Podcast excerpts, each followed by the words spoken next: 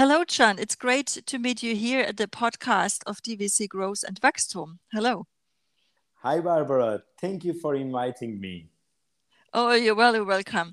You know, um, uh, in our Mobility Moves Minds uh, podcast series, we uh, worked with a number of colleagues from various different, um, yes, industry sectors, roles, um, and also personal interest in the matter of resilience. So I'm I'm really, it's really great that you accepted um, to be part of that series.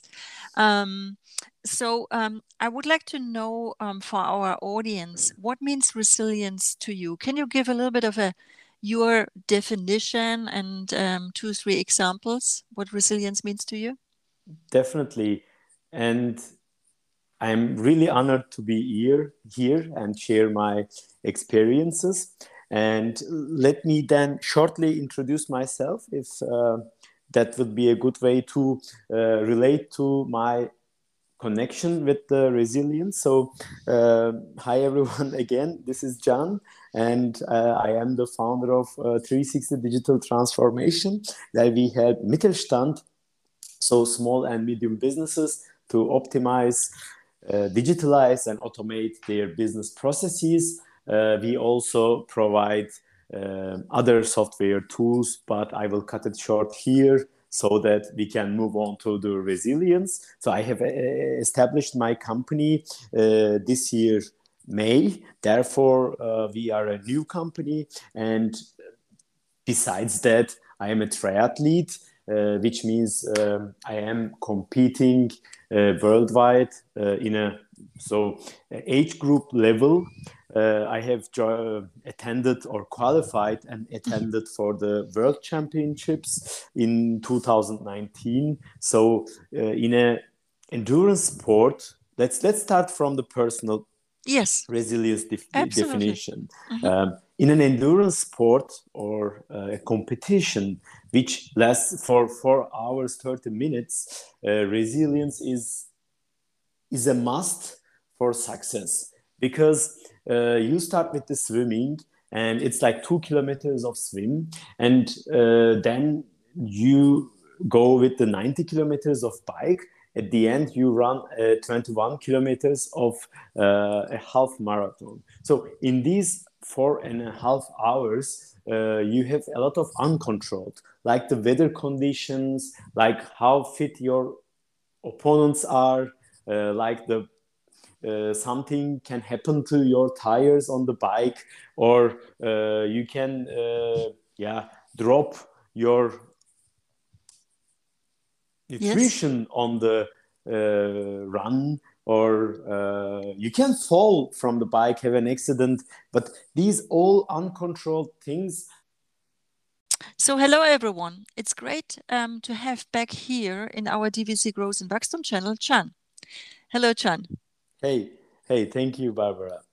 So, uh, in the last um, uh, uh, episode, we heard from you about your sports and how that is connected to resilience when you talked about uh, accidents that occur while you're on the bike or let's say something or someone hits you just unconsciously right um, when you are swimming because you are a triathlete right yeah, yeah.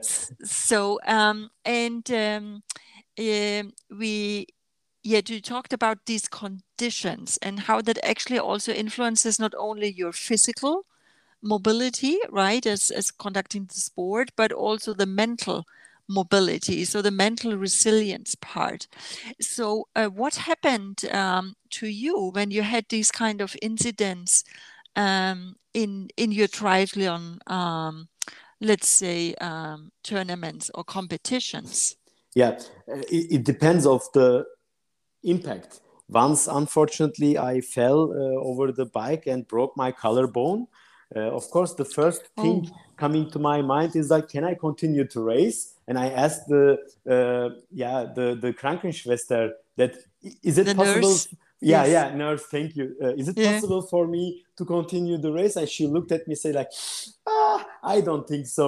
But then because with the adrenaline you don't feel the pain and you don't understand that you have a broken bone. You just feel that you can't move your arm Yeah. but still you want to continue and you want to perform. And because you were preparing for this for the last three five six Mm. months whatever. But it, it uh, if the impact is not so big then there is always uh, a strategy that you need to uh, develop or you have developed before and apply this which i always mention like coming back fighting back and this is for me the resilience and i can give you a great example of uh, being somehow resilient in a way that um, i was in the world championships and Mm. Uh, i didn't have back then the right set of tires. Therefore I- mean the faster ones. Therefore i uh, borrowed my friend's tires. Uh, they were like quite expensive and you know fast. Um, yeah i mean everything looked perfect. I did the tests and i checked the pressure. Everything was right. Uh, the day before and you know you leave your bike overnight in the transition zone. In the morning you go there you feel some um, your nutrition you put your bottles on the bike uh, you check uh, your like do the last minute checks but they are generally uh, as a procedure to make sure that everything is right. And you know overnight the temperature changed and you have to uh, repressure your tires and front tire was great i uh, did it and in the back tire when i was uh, putting pressure on it i heard a sound like "Poof," and, Oh. the, and the back tire uh, was uh, gone Hello, everyone. We are now continuing our episode series with Can, the triathlete. So, Can, we really make it, let's say, we create a lot of curiosity for our audience and listeners because the, in the first two episodes, you talked about um, your sports, right? And how it um, resonates with resilience. Um, in the last episode, um, you you described a little bit the situation um, when you actually were um, were getting some not only spare parts but um, some some some elements for your for your triathlete bike, right? While you have been in the in the competition, and um, we actually uh, would like to pick up now from that moment when you're all well prepared, right? What you said, you you just started um, to really be totally mentally fit. Even the adrenaline is kicking in, and then you suddenly encounter your bike. And what happened then in the competition? Exactly. And please don't forget that's the world championship that you have been preparing for a year. Uh, that what happened is my flat tire, uh, my my tires that I borrowed for my friend got exploded. So flat tire. Five minutes to uh, transition. You have to leave the transition zone. And first thing in that moment that came into my mind is over. I cannot race. But my strategy to deal with such situations in life and in business as well before i do any reactions i just stop literally stop and have a couple of deep breaths so that i can calm down and think realistically and logically and in that moment then i said okay what can i do? How much time i have? Six minutes. Okay what can i do? Do i have a spare part? No. But i see uh, there was a mechanic. So those guys who are helping athletes uh, with the with the uh, technical problems and i ran to him and explained the situation that i need urgent help because this this this happened. And he said okay i have this. Uh, then i have to run back uh, guide him that uh, because I also need to put my uh, transition bags into a certain place. So at the same time, I have to be in another physical location. Therefore, I explained him, and he was so kind to help me. I ran to the other uh, part, and literally 30 seconds before the flat tire was changed by the talented mechanic. Of, of course, I was lucky, but it Mhm. was done and i was able to do everything that i need to do and literally the last second i left the transition zone without having a problem but in that moment if i had say oh shit i cannot do it more and how can i do it or i panicked then uh, that would be definitely true so it's like a self uh, self-realizing pro- prophecy right uh, if you yes. just stop mm-hmm. Uh, and think of alternative solutions that you can do. Then uh, you have a high chance of fighting back which is exactly the point for me for resilience. And it's an example from the real life but from my let's say uh, hobbies. Uh, when i take and carry this over to business uh, there are uh, again a lot of things uh, out of our control for example we cannot we cannot uh, control how uh, our clients react to some situations, how how they uh, perceive, uh, or how uh, let's say we have uh, sent offers. Will they accept these offers? Will, it be financially viable? So there are a lot of uncontrolled things in business life as well, especially when you uh, work with people. Although we do a lot with software, uh, but we still work with people, and it's a, it's a, a change management uh, again our job as well. And Barbara, as you are an expert on this topic, I don't want to talk a lot, but uh, there are situations that um, you don't have any control and in those situations you uh, have to be resilient because uh, that's that's how you get back your business. That's how uh, you get back on track instead of getting uh, frustrated about why your client commented like this why your client declined your offer why they uh, your client is not uh, paying you somehow so uh, what i mean is having the uh, power to fight back or get back on track for me in business, uh, it's a good example of resilience. Oh, that's that that is uh, very interesting. I think it's also uh, illustrating a lot um, um, um, how, let's say, um, even let's say a small or a privately perceived incident, right, could also influence your behavior and also your expectation when you turn the private into your business life, right? And um, what I heard from you, um, what you were touching um, first was about the analysis of the incident, right? Um, you talked about procrastination, even it's like a millisecond, or like you described it as taking, let's say, two, three deep breaths, right? Breathing in deeply uh, like standing still. Um, that's actually how I would envision it right now when I when I'm listening to you. Um, I'm also hearing, and what we're hearing is about strategy, right, and fighting back. The fourth one. So fighting back and not giving in. So, exactly. Yes. So so you were saying right? It's like a month, a year, sometimes even like for Olympic athletes or other athletes, even a longer period of preparation. And we can very acquaint that also with our business situation because, as you said in uh, our first episode, you talked about that you started your business, was it last year? Uh, this year, May. This year, May. So, so we are here now in, in November, November 1, um, 2021 so um, it's uh, it's really a short period of time. It's a half year right? A little yes. bit more than a half year. Yes. so congratulations also to be here in the startup community. Thank you. Thank you barbara. You're welcome. Um, my business started um, uh, 19th of February 19. So I'm I really always like this number place. So it's 19 to 19, and uh, I also call myself really a startup and um, keying it in and looking into how to turn resilience not only into let's say an encountering right like um, when we are doing a hobby or a sport uh, also bringing it into uh, as a design element for companies to grow stronger and grow as a business Yeah.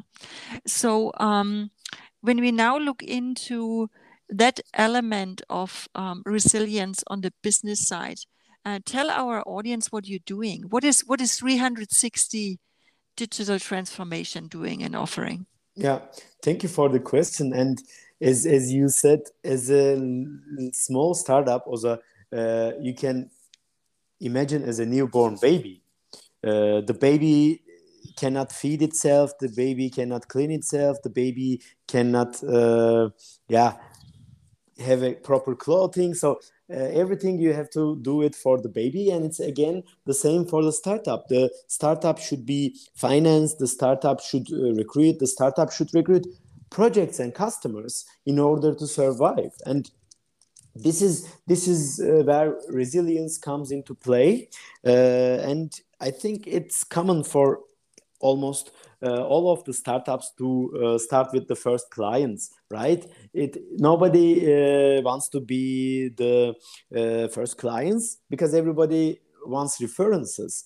Uh, and it's like a chicken egg problem. However uh, that's where you need to not to give in that's where you need to mm-hmm. fight back. That's where you need to be like three times better than the average uh, let's say average person that you prove yourself that you are capable uh, of delivering high quality products. Therefore when establishing 360 digital transformation i had a goal like uh, 120% customer satisfaction which means uh, always delivering more than the uh, customer imagines so mm-hmm. to say of course uh, that's that's an uh, abstract number but you understand the philosophy behind and uh, when i reflect on 360 right now uh, we were we were successful getting um, a, a, couple of clients in a very short period of time uh, because we believe that we uh, provide very agile uh, very high quality and also uh, very uh, in in the in the domain of Mittelstand uh, very tangible uh, yeah very tangible uh, outcomes. So we heard in the first three episodes an exchange together with Can Adiguzel from 360 Transformation about the impact of resilience on his private life his personal well hobby or let's say um, yeah sport. He's a triathlete. And how it actually impacted a situation a very critical situation at a world championship. And um, we then covered and moved over to the element of resilience for the SMEs, the German Mittelstand, actually being applicable for any small, medium sized enterprise um, residing in any kind of geography, of course. So, in the next episode, we are concluding about the four steps. So, the analysis of an incident, the pause back, standing still for a mini, mini moment, procrastination, some call it, the strategy, number three, and number four, fighting back. So, not giving in, but fighting back, bouncing back. And this incident analysis, you will see more when you look um, at the material on the website, but also in the book, um, because we have been setting up together an incident analysis. So if you're interested in that incident analysis, please contact me via LinkedIn. That's the ideal and the best um, and the shortest way. Um, thank you a lot. And now let's go over to episode number five with Can Adiguzel. Hello to our DVC Growth and Wachstum channel. It's great to get uh, you back um, on the microphone. Hello, Can. Hi. Hi, Barbara. Hello. So uh, we learned in the previous episodes uh, with you about the resilient, um, let's say, even life cycle, right? The experience of resiliency in uh, your private life. So you are an athlete, you are a triathlete, what we learned, and how that actually also um, not only challenges you, but also how you actually get over these kind of incidents. Um, and then we learned uh, in the last episode about uh, your startups, 360 digital transformation and um, how you're also applying the mobility moves minds, especially these four elements the incident analysis, procrastination in a sense of, yeah, standing still. pause, yes, yes. Yes yes pausing in having having a moment of just yeah just taking a deep breath looking around it and not uh, falling into this typical action action hurry hurry schema right? The third point was about to look into yes we have a strategy. I have a strategy. Um, for our audience it's about the situation you are in you might be alone or you might be in a group or even with your team where you look into what was the strategy we originally laid out and how needs that to be adapted and um, the fourth one is also very much important is you called it fighting back. So the step of fighting back and not giving in, because when you prepared, not only in private, like for an athlete or a tournament, but when you prepared for your business now, um, let's say for half a year, a year, or even longer, um, you would like to get the fruits coming in, like so the seeds you planted. And um, so, Can, uh, on the mobility moves minds part, what would be your your conclusion? How um, let's say a startup could survive in the in the pandemic, uh, but you even actually started it, right? So when was it? You started yes, it in May, exactly, right? Yeah, exactly. This year during the pandemic. Yes. Yes. Yes. Yes.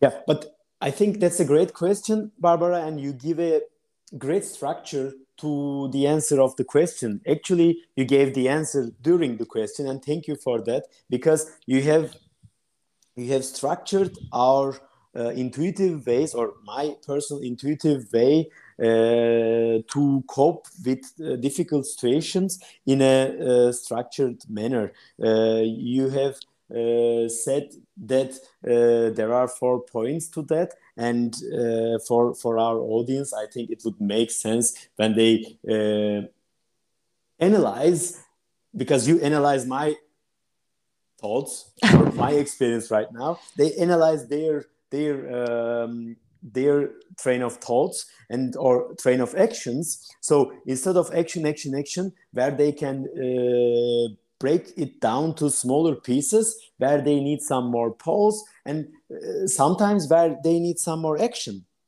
Because we are not pausing to provide outcomes. We are po- pausing to make the right actions which in at the end make them more efficient so doing the right things right is way more important than doing the wrong things right therefore this pause enables us to uh, to continue and to fight back. Without this pause, uh, you will do things, but not necessarily in the direction of fighting back. Therefore, as a small startup, as a startup with no clients, uh, you have to be very, very, very cautious of your actions and not to get caught of the let's say the purge of daily actions uh, but make sure that everything is aligned with your long-term strategy make sure that you are not always reacting but also acting and make sure that you are always iterating because there is no there is no one way formula. We can always iterate we can always improve but also we have to be very subjective uh, sorry objective with ourselves. Yes. and uh, to be objectives you have to step back and see from different perspectives. And this pause in the um, midst of crisis during the crisis helps uh, me to step back and see from a bigger perspective but it doesn't have to be during a crisis it can be during a client meeting it can be during when you're doing your uh, quarterly uh, KPI analysis. So are those KPIs are vanity metrics or they are really the things that you want to achieve? So how many posts you post on LinkedIn uh, is a vanity metric. How many engagements you have, I think for me, is a valuable metric. Or how many website visitors you have is a vanity metric. how many uh, requests you receive through your website, for example, uh, is a is a valuable metric. Therefore, to distinguish between what is futile, what is vanity, and what is really necessary for your business, uh, it's also important to step back and have a bigger perspective. That is a great summary. So thanks, Can.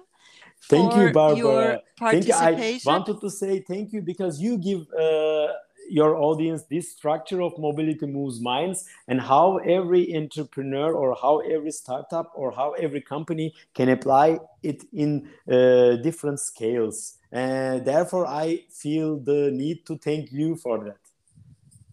Thank you. Okay, great.